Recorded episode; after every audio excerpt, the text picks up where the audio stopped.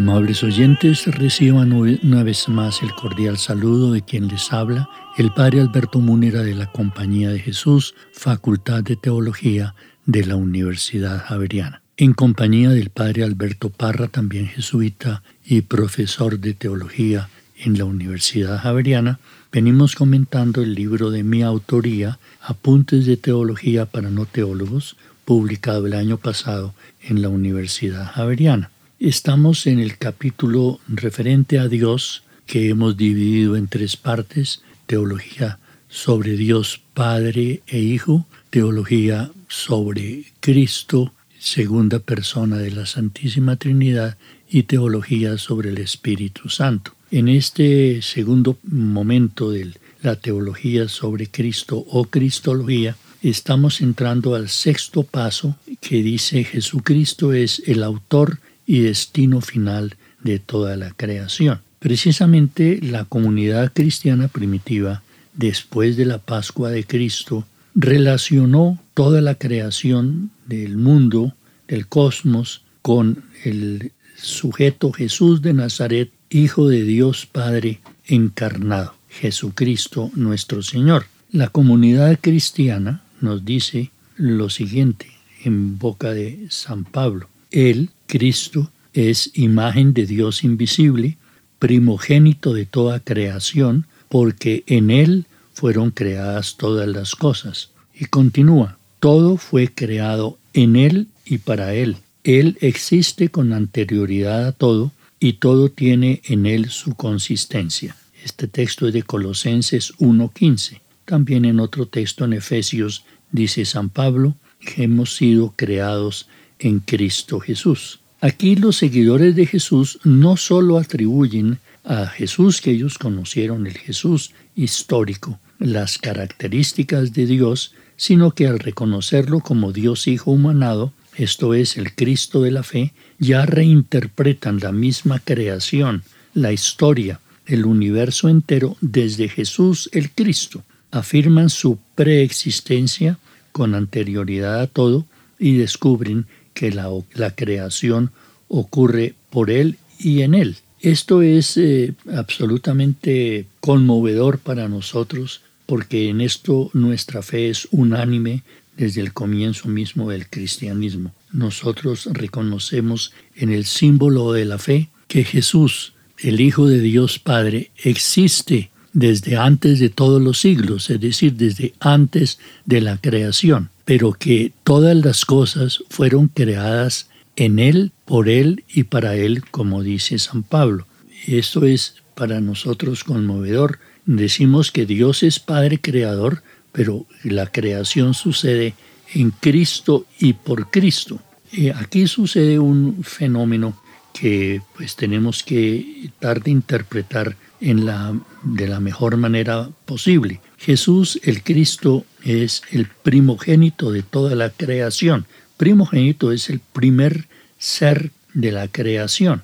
Eh, la creación es una realidad que da origen al tiempo y al espacio. Entonces nosotros tenemos que acercarnos a esta realidad diciendo que, como quien dice, es la mejor aproximación que podemos hacer, Dios es eterno y como quien dice, lo primero que crea Dios es la humanidad de Jesús, que es una realidad creada por Dios Padre en las entrañas de la Virgen María, y de esa manera el Hijo de Dios encarnado, el Hijo de Dios que recibe esa humanidad y une a su divinidad esa humanidad que Dios crea, eso es prioritario en la creación misma del universo, para que Jesús verdaderamente, el Cristo, pudiera llamarse primogénito de toda creación, como lo llama Juan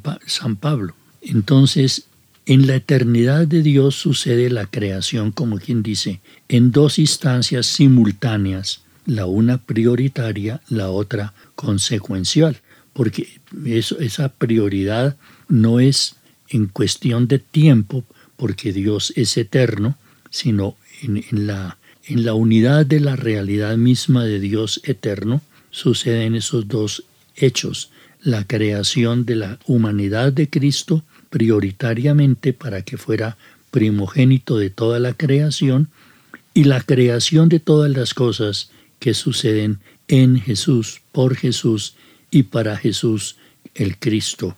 De manera que la creación en esa instancia consecuencial sería la creación de todas las cosas que ya es en Cristo y por Cristo, porque como dice Pablo, en Él fueron creadas todas las cosas. Insisto en que la comprensión de la creación eterna en Cristo consiste en que nosotros no podemos pensar sino en términos de tiempo, de antes y después, mientras en Dios toda su existencia, toda su realidad y toda su acción pertenece a su eternidad, carente de la categoría tiempo, del antes y del después. Por eso nosotros decimos, la creación es en Cristo y es eterna en Dios, aunque para nosotros es una realidad que tiene que ver con el tiempo para nosotros. Como nosotros pertenecemos al tiempo y al espacio, no podemos entender, captar, meter en nuestra mente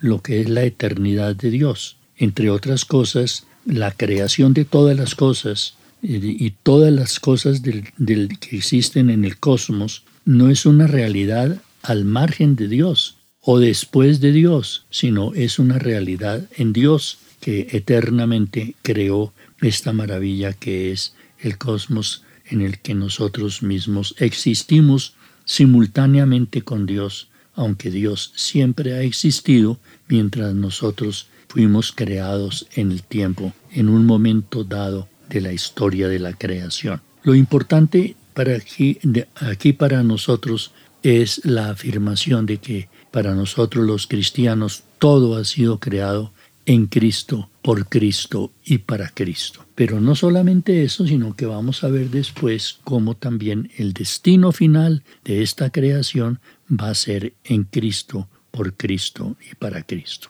La construcción de esta, de esta um, forma de Jesucristo como destino, autor y destino final de toda la creación, es un dato que pudo haberse demorado unos tantos años y corresponden sobre todo al pensamiento de San Pablo.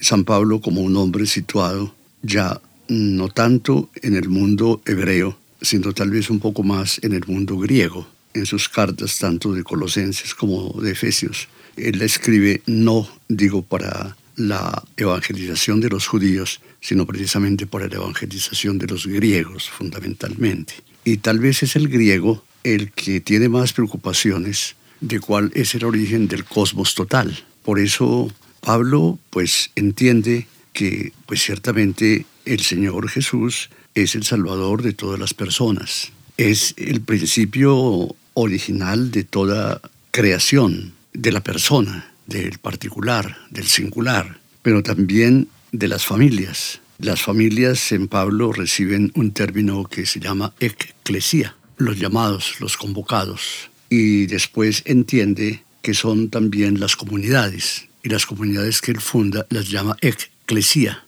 y después entiende que son también los países y las culturas que él mismo conoce las eh, diversas provincias de Asia, de África, del, del norte del África especialmente, y por supuesto el mundo griego y el mundo que él conocía, las distintas culturas. A esas las llama también eclesias, eclesía. Después entiende que en contexto griego, el mundo astral, el mundo de los astros que le llama tanto la atención a los griegos, que el mundo praterreno, ¿eso qué? Entra también en la creación de Cristo, entonces él compone allí en Colosenses y en Efesios el mundo visible e invisible, lo que se ve y lo que no se ve. Lo que se ve a nuestros ojos, pues es lo que se ve. Pero el mundo invisible también, eso que está en las alturas inmarcesibles y que tenemos ciertos destellos, pero que es absolutamente impenetrable. Yo creo que él está pensando en el mar sideral simplemente, en todo el cosmos. Ese pensar es un poco menos hebreo y mucho más griego, pero es allí en el contexto griego donde Pablo puede hacer entonces ese extraordinario anuncio.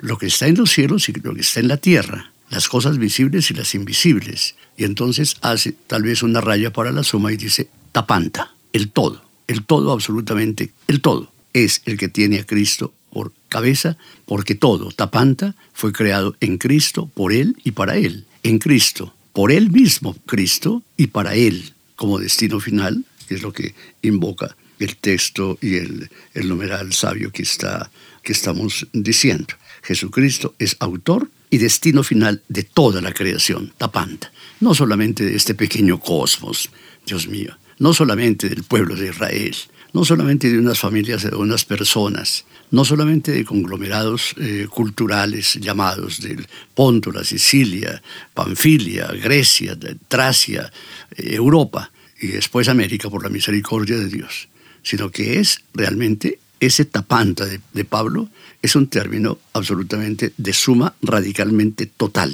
Todo, todo ha sido creado en Él, por Él y para Él. Y Él es el origen y Él es el destino final, como sapientemente está poniendo el autor del libro que estamos comentando. Yo creo que otros habrá que los que, los que lo, lo desenvuelvan.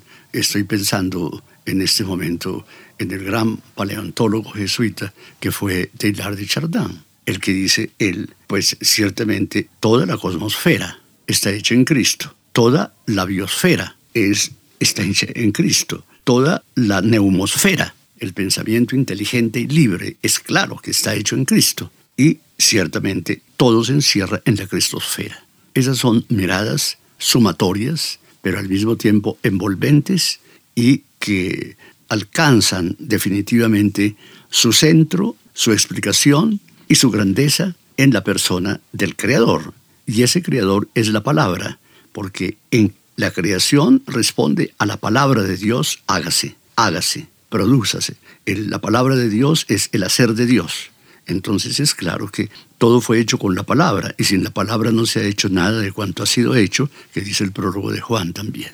Nada se hizo sin la palabra. Entonces, esas son, me parece, las eh, enormes síntesis, hermosas y casi inexistentes por fuera de la confesión cristiana. Yo creo que nadie ha tenido en la literatura mundial, de ahora y de antes, ha tenido esa visión de una síntesis absolutamente grandiosa de todo lo que hay en los cielos y en la tierra, que ha sido llamado, convocado y reunido. El término llamar es escaleo, por eso es una iglesia completamente total, una iglesia cósmica de todo lo que ha sido llamado y reunido en la unidad del Padre y del Hijo y del Espíritu Santo.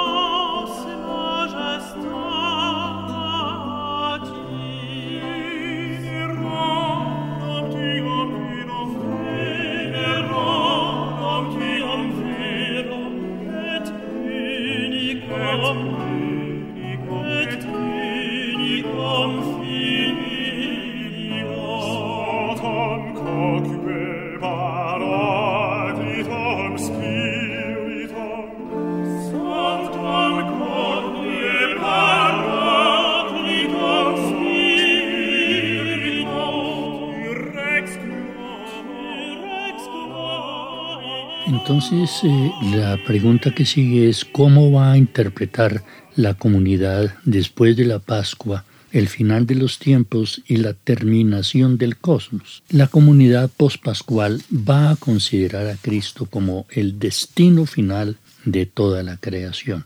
Eso es lo que dice Pablo en Colosenses, cuando hayan sido sometidas a Él todas las cosas, entonces también el Hijo se someterá, a aquel que ha sometido a Él todas las cosas, para que Dios sea todo en todo.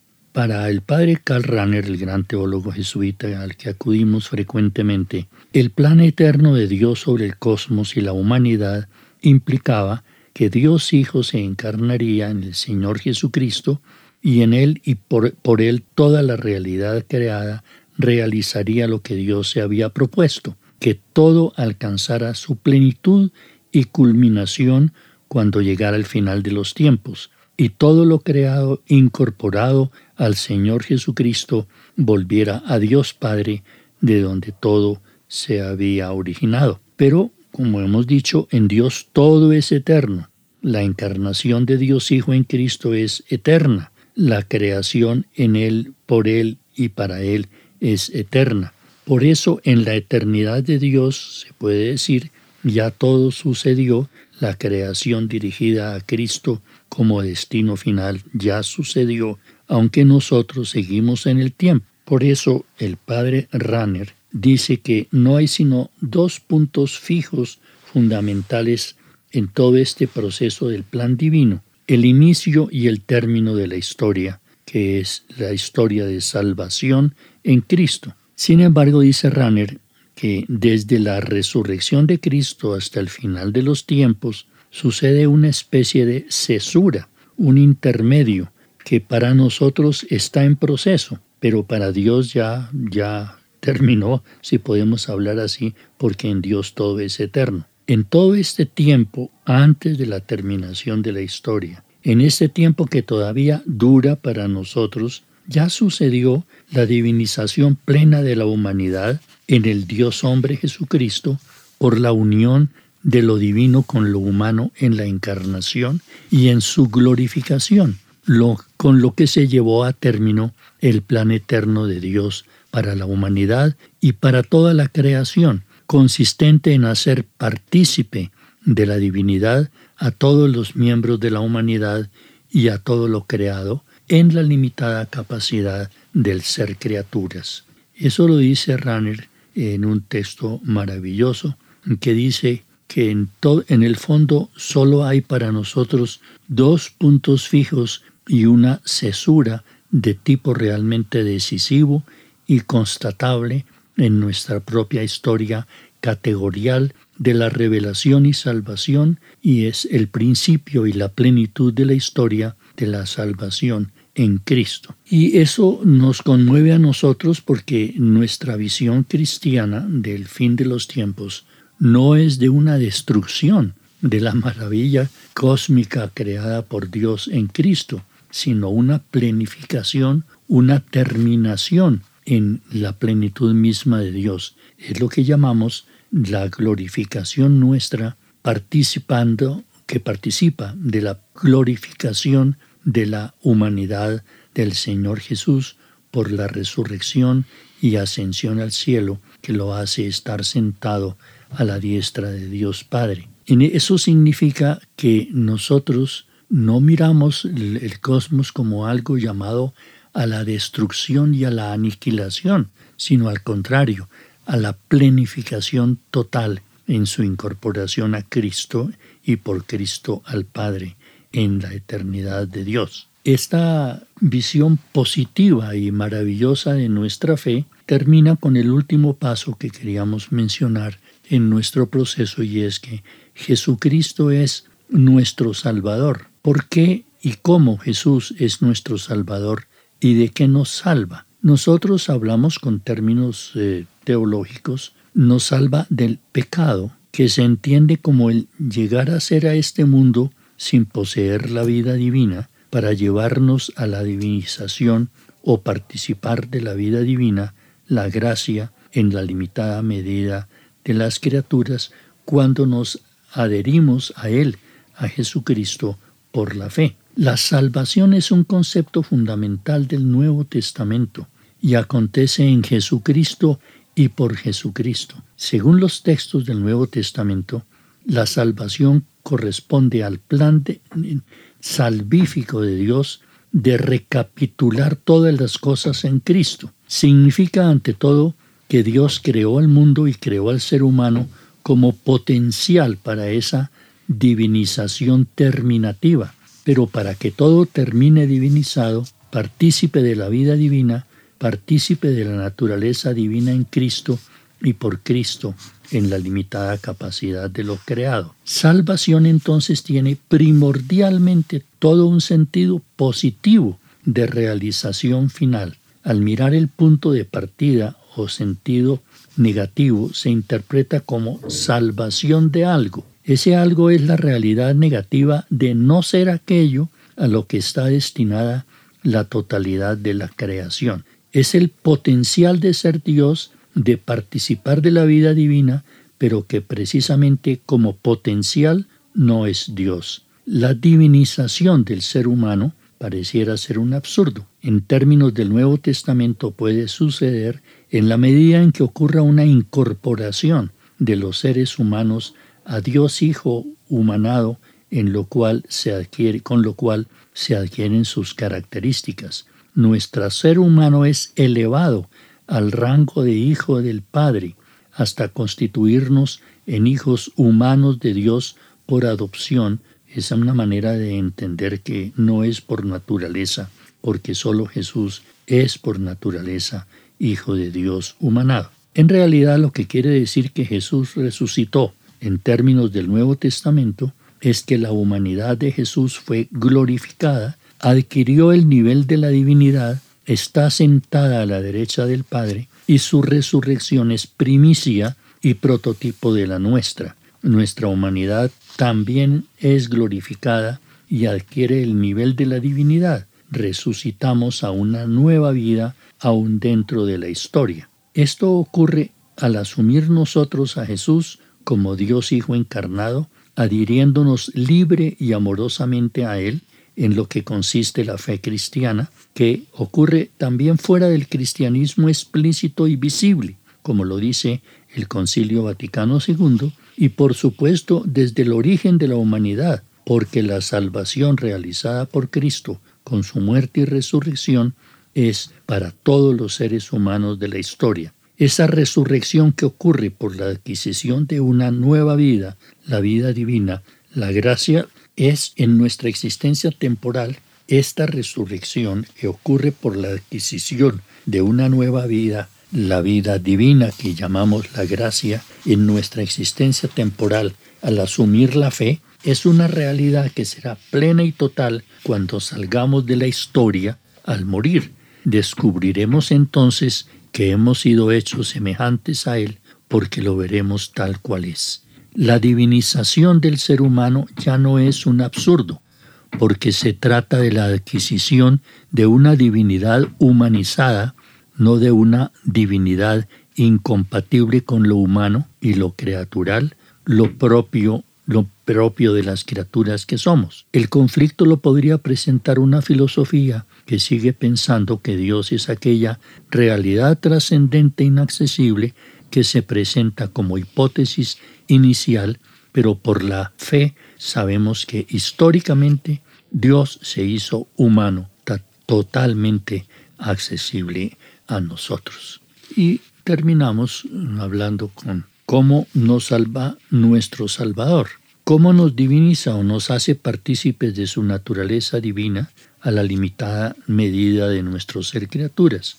Nos salva por la gracia que es la autoentrega de Dios mismo en Cristo a cada ser humano, por lo cual quedamos constituidos en hijos de Dios Padre. Por adopción quedamos cristificados. Eso es lo que llamamos en teología la filiación adoptiva. Quien se, quien se adhiere a Jesús por la fe es constituido hijo de Dios Padre, como el mismo Jesús se hace otro Cristo, alcanza la vida eterna de Dios, comparte todas las realidades de Cristo en este mundo al bautizarse y después de morir comparte también su resurrección y su gloria.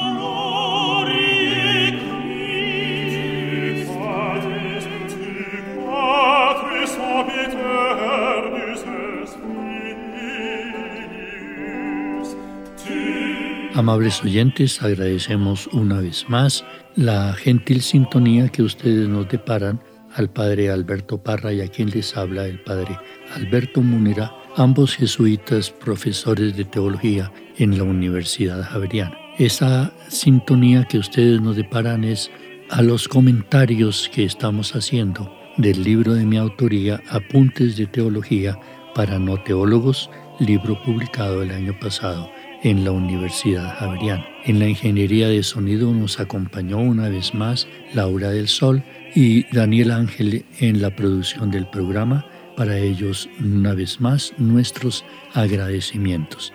Los esperamos, amables oyentes, en nuestro próximo programa de Cristianismo al Día.